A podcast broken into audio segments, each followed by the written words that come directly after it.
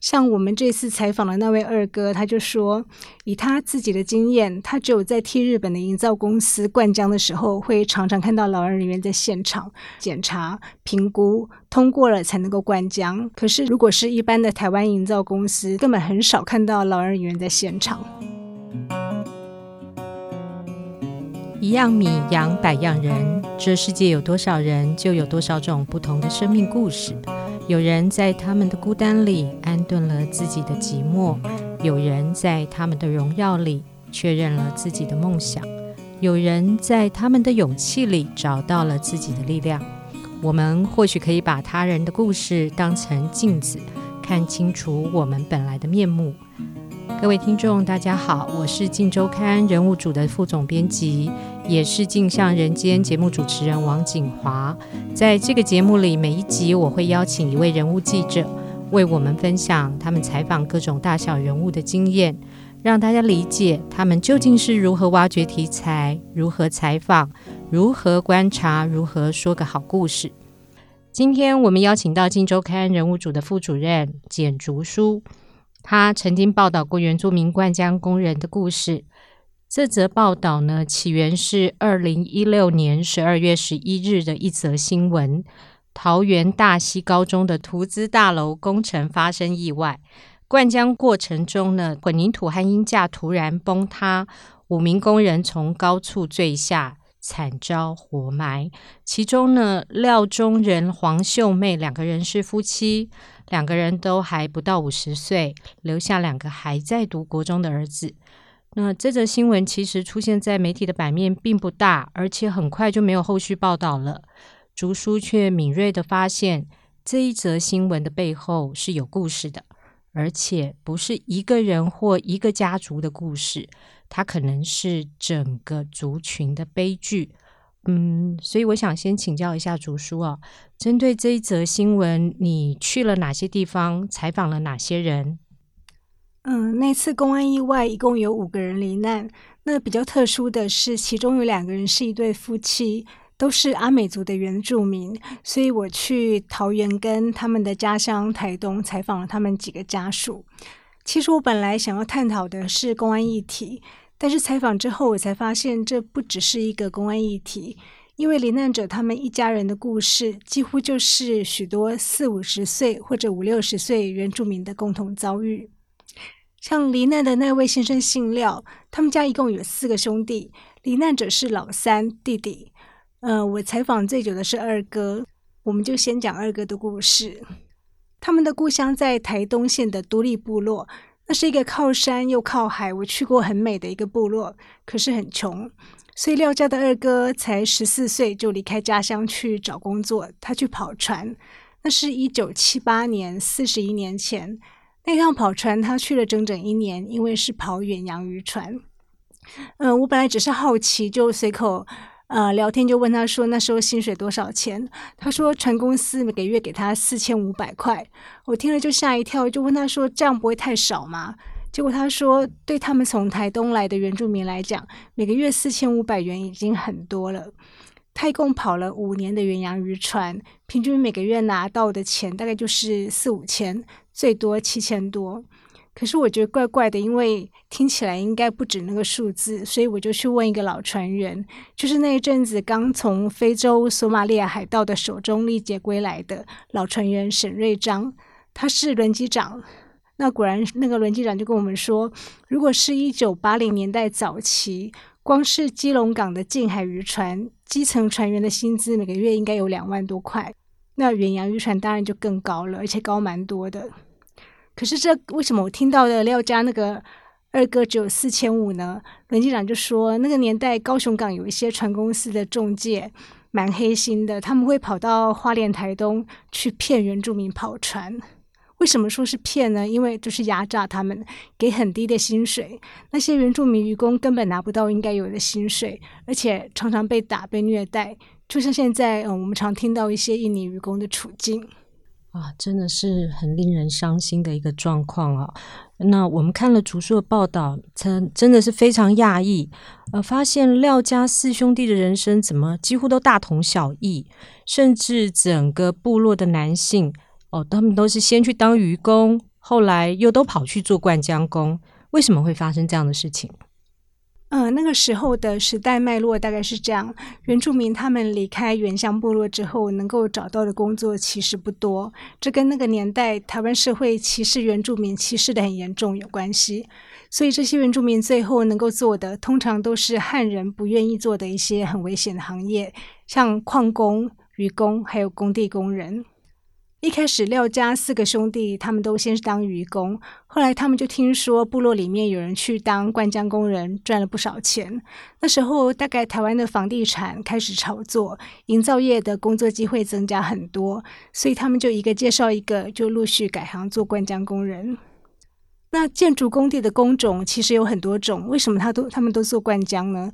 因为呃，虽然工资还不错，可是灌浆。几乎是整个工程里面最危险的一个步骤。如果发生所谓的败模，就是说木木头的模板它承受不了混凝土的重压，模板被撑破，然后崩塌垮下来，那灌浆工人就会坠楼，甚至被活埋。这个都还蛮常在新闻里面看到的。像这一次不幸罹难的廖家的弟弟，我后来才知道，其实那个弟弟之前他就发生过两次公安意外，第一次是板模。倒塌，他的脚被压伤很严重，两个月都没有办法工作，没有收入。第二次也是败魔，幸好那一次他逃得很快，没有受伤，否则很可能就是直接活埋了。那那一次逃过一劫之后，那个弟弟其实就有跟他二哥说，以后他不要再做灌浆了，因为太危险。可是后来他还是只能继续做，因为很难找到其他收入差不多的工作。结果果然就又发生第三次意外。第三次他就没有办法躲过，而且不止这个弟弟，他们这个部落的其他族人以前早就有人发生过意外，这些大概都是二哥跟我告诉我的故事。他说，像有一个邻居，他是去北部的工地做工，结果有一天不小心从钢骨上摔下来，就当场死亡。还有廖家兄弟有一个表姐的先生，也就是表姐夫。大概二十多年前，在台北捷运的工地也是发生意外，然后就过世了。而且呢，这个表姐她因为不懂法律，她也请不起律师，最后那个营造商居然只赔了一百万就了事。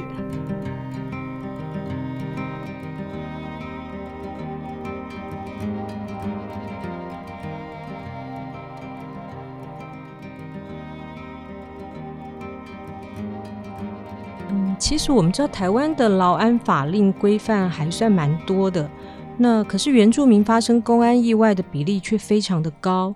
那追根究底，你觉得到底是哪一个环节出了问题？嗯、呃，很多环节，像那个表姐夫，一条人命只要赔一百万，那老板何必在乎公安呢？不过那是大概二十几年前的事情，现在说真的，台湾的相关法令已经改善很多，蛮完善的。可是。最大的问题出在没有办法落实，因为劳安检查的人员人力根本不够，而且他的法则太轻了，没有什么约束力。那台湾工地现场的劳安检查草率到什么程度呢？像我们这次采访的那位二哥，他就说，以他自己的经验，他只有在替日本的营造公司灌浆的时候，会常常看到劳安人员在现场。日本公司会先请劳安人员检查、评估，通过了才能够灌浆。如果劳安人员说认定不能灌浆，那就是不能灌浆，很严格。可是这个二哥就说，如果是一般的台湾营造公司，他说他根本很少看到劳安人员在现场。那既然这么草率，那么危险，为什么这些工人还愿意去做呢？因为当整个业界的环境普遍差不多都是这样的时候，他们其实根本没有别的选择。像这次罹难者廖家的那个弟弟，他之前就已经发生过两次意外，可是他还是不得不继续做，因为经济压力。除了这个职业的困境啊，透过竹书的报道。我们也可以发现哦，这些东部来的原住民在资本主义社会里面，其实还面临了其他的困境。竹叔是不是也为我们分享一下你观察到的这些部分？呃，我们就以这个罹难者廖家的弟弟来讲，他的遭遇是环环相扣，一个接着一个的环节。嗯、呃，为什么他辛苦做工一辈子，还是只能够租房子？然后也存不到什么钱，永远都必须冒着生命危险继续做灌浆工人呢？这要讲到另外一个故事。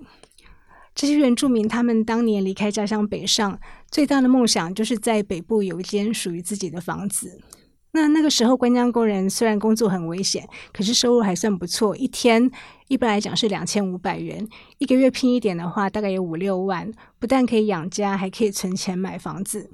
呃，这位罹难的弟弟，他其实曾经本来有一间房子，这是二哥告诉我们的。大概是在一九九零年代初期买的，那时候刚好新北市的瑞芳有一个建案，是一个很大的社区，很多原住民都买在那里。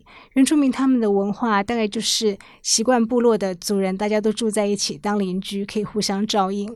所以这个罹难的弟弟也在那个社区买了一间，大概二十几坪，然后是挑高的楼中楼，等于他终于实现了买房子的梦想。那那间房子总价大概两三百万元，听起来是不贵，可是换算起来一平要十几万。那那个是二三十年前，瑞芳一平十几万，其实蛮夸张的。呃，那时候刚好就是台湾房地产前一波炒作的高峰期。在瑞芳买房子的故事是廖家二哥告诉我们的，他说他那时候没有买，但是就他所知。建商一开始是跟他弟弟说，每个月只要付一万八就好了。可是不知道为什么，后来每个月要付的贷款就变成多很多，最后弟弟就付不出来，房子就被查封了。他就说，不止他弟弟，他们故乡很多部落族人都买在那个社区，而且后来房子也都被查封。那我这样听下来，根据我们常听到的状况，我自己的猜测大概是。建商一开始说一万八千元，可能只是还利息，因为九零年代初期台湾的利息还非常高。然后我猜啦，建商可能没有告诉他们实话，就是几年之后要开始还本金。最开始还本金之后，每个月房贷就非常可怕，最后他们根本没有办法付出来。那更可怕的是，因为那一波房地产炒得太夸张了，所以后来房市反转之后呢，瑞芳那个社区的房价果然就崩盘。廖家二哥就跟我们说，那些房子后来就被法拍，可是惨的是连法拍都拍拍不掉，很多都荒废在那里。嗯、我就很好奇，那个社区当年一平卖到十几万，到底合不合理？就上网查，结果真的查到这几年有几笔交易资料。那一般来讲，在北部二十几年前买的房子，放到现在一定一定是增值很多。可是那个社区没有，不但没有增值，房价跌到根本惨不忍睹。像二零一四年五年前有一笔成交价才九十万元，然后二零一一年更扯，有一有一间法拍屋，它的成交价甚至只有四十三万元。啊，为什么这么便宜呢？我就继续查，呃，才发现那个社区的地点很偏远，它是瑞芳的山区，不用说火车站，它连公车站牌都没有。二十几年前居然能炒到一瓶十几万。所以整个故事听起来就很难过。这些原住民他们离乡背井，然后冒着生命的危险，那么辛苦工作，就是想在北部有间小房子。可是当他们拿出大半辈子的积蓄买了房子，最后结果是一无所有。他们变成那场非常疯狂的金钱游戏里面最后一只老鼠。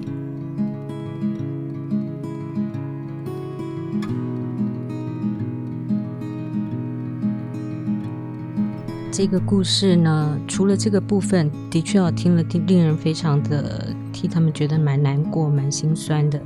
那除了这个部分呢，竹叔还谈到了近年原住民原乡的土地，其实也被汉人陆续买走，这个又是怎么一回事？嗯、呃，对，那个是廖家二哥，他带我们去台东老家的海边的时候，我们聊天才知道。他说：“幸好他们老家的土地还在，老了可以回故乡养老，不用太担心。但是呢，附近很多族人的土地都被骗光光了。”我就问他说：“怎么怎么说骗光光呢？”他就说：“呃，例如说，他们部落里面曾经有人为了盖房子，他要贷款，可是呢，他又付不出贷款。”后来就在外地人，也就是我们汉人 半哄半骗之下，他只好把家乡的土地卖掉来还那个贷款。可是那个人非常单纯，他对土地的价格完全没有概念。他的土地面积有两分地，那我换算一下，大概快要六百平的土地，竟然只卖了几十万元，非常夸张。廖家二哥说的这些状况，其实跟我们之前听到的一些现象。嗯，也是不谋而合，因为这十几年台湾的房地产又再度狂飙，建商就是拼命炒房、炒土地，很多花莲、台东的原住民，他们的土地几乎都被汉人买走了，甚至最夸张的，我们还听说过有的原住民老人因为不识字，他整个土地权状都被骗走了，所以整个故事听起来就很感伤，我就想到。呃，我们小时候常听大人说这是一个什么人吃人的社会啦。可是我们长大之后很幸运的没有被吃掉，所以还是很难理解那种残酷。但是采访了廖家一家人，听完他们的故事之后，就真的完全明白了。这些原住民他们离开故乡之后，就是一步一步被这个社会很贪婪的汉人社会活生生吃掉了。有些人是一辈子继续被吃掉，有些人是土地被吃掉，有些人是连命都没了，就非常令人难过。嗯，是。今天非常谢谢竹叔为我们分享这个动人的故事哦。记者工作最重要的价值之一，其实就是能够重塑一群人对另一群人的看法。希望你在听了今天竹叔分享的这个故事之后，对原住民工人不再会只有他们很爱喝酒、很爱唱歌这样的一个刻板印象。如果你对深度人物报道也很感兴趣，或许你可以试试看，在看一般新闻的时候，想一想这则新闻的背后是不是会有故事，是不是有其他人跟新闻中的人物过着一样的日子？那这个故事呢，是不是还有什么地方没有说清楚？如果你也对其他人的生活形态、对人性感到好奇，而且你能够透过文字来表达。那么，也许你也可以成为一个很好的人物报道记者。呃，谢谢各位收听《镜像人间》，下一次我们继续来听人物记者说故事。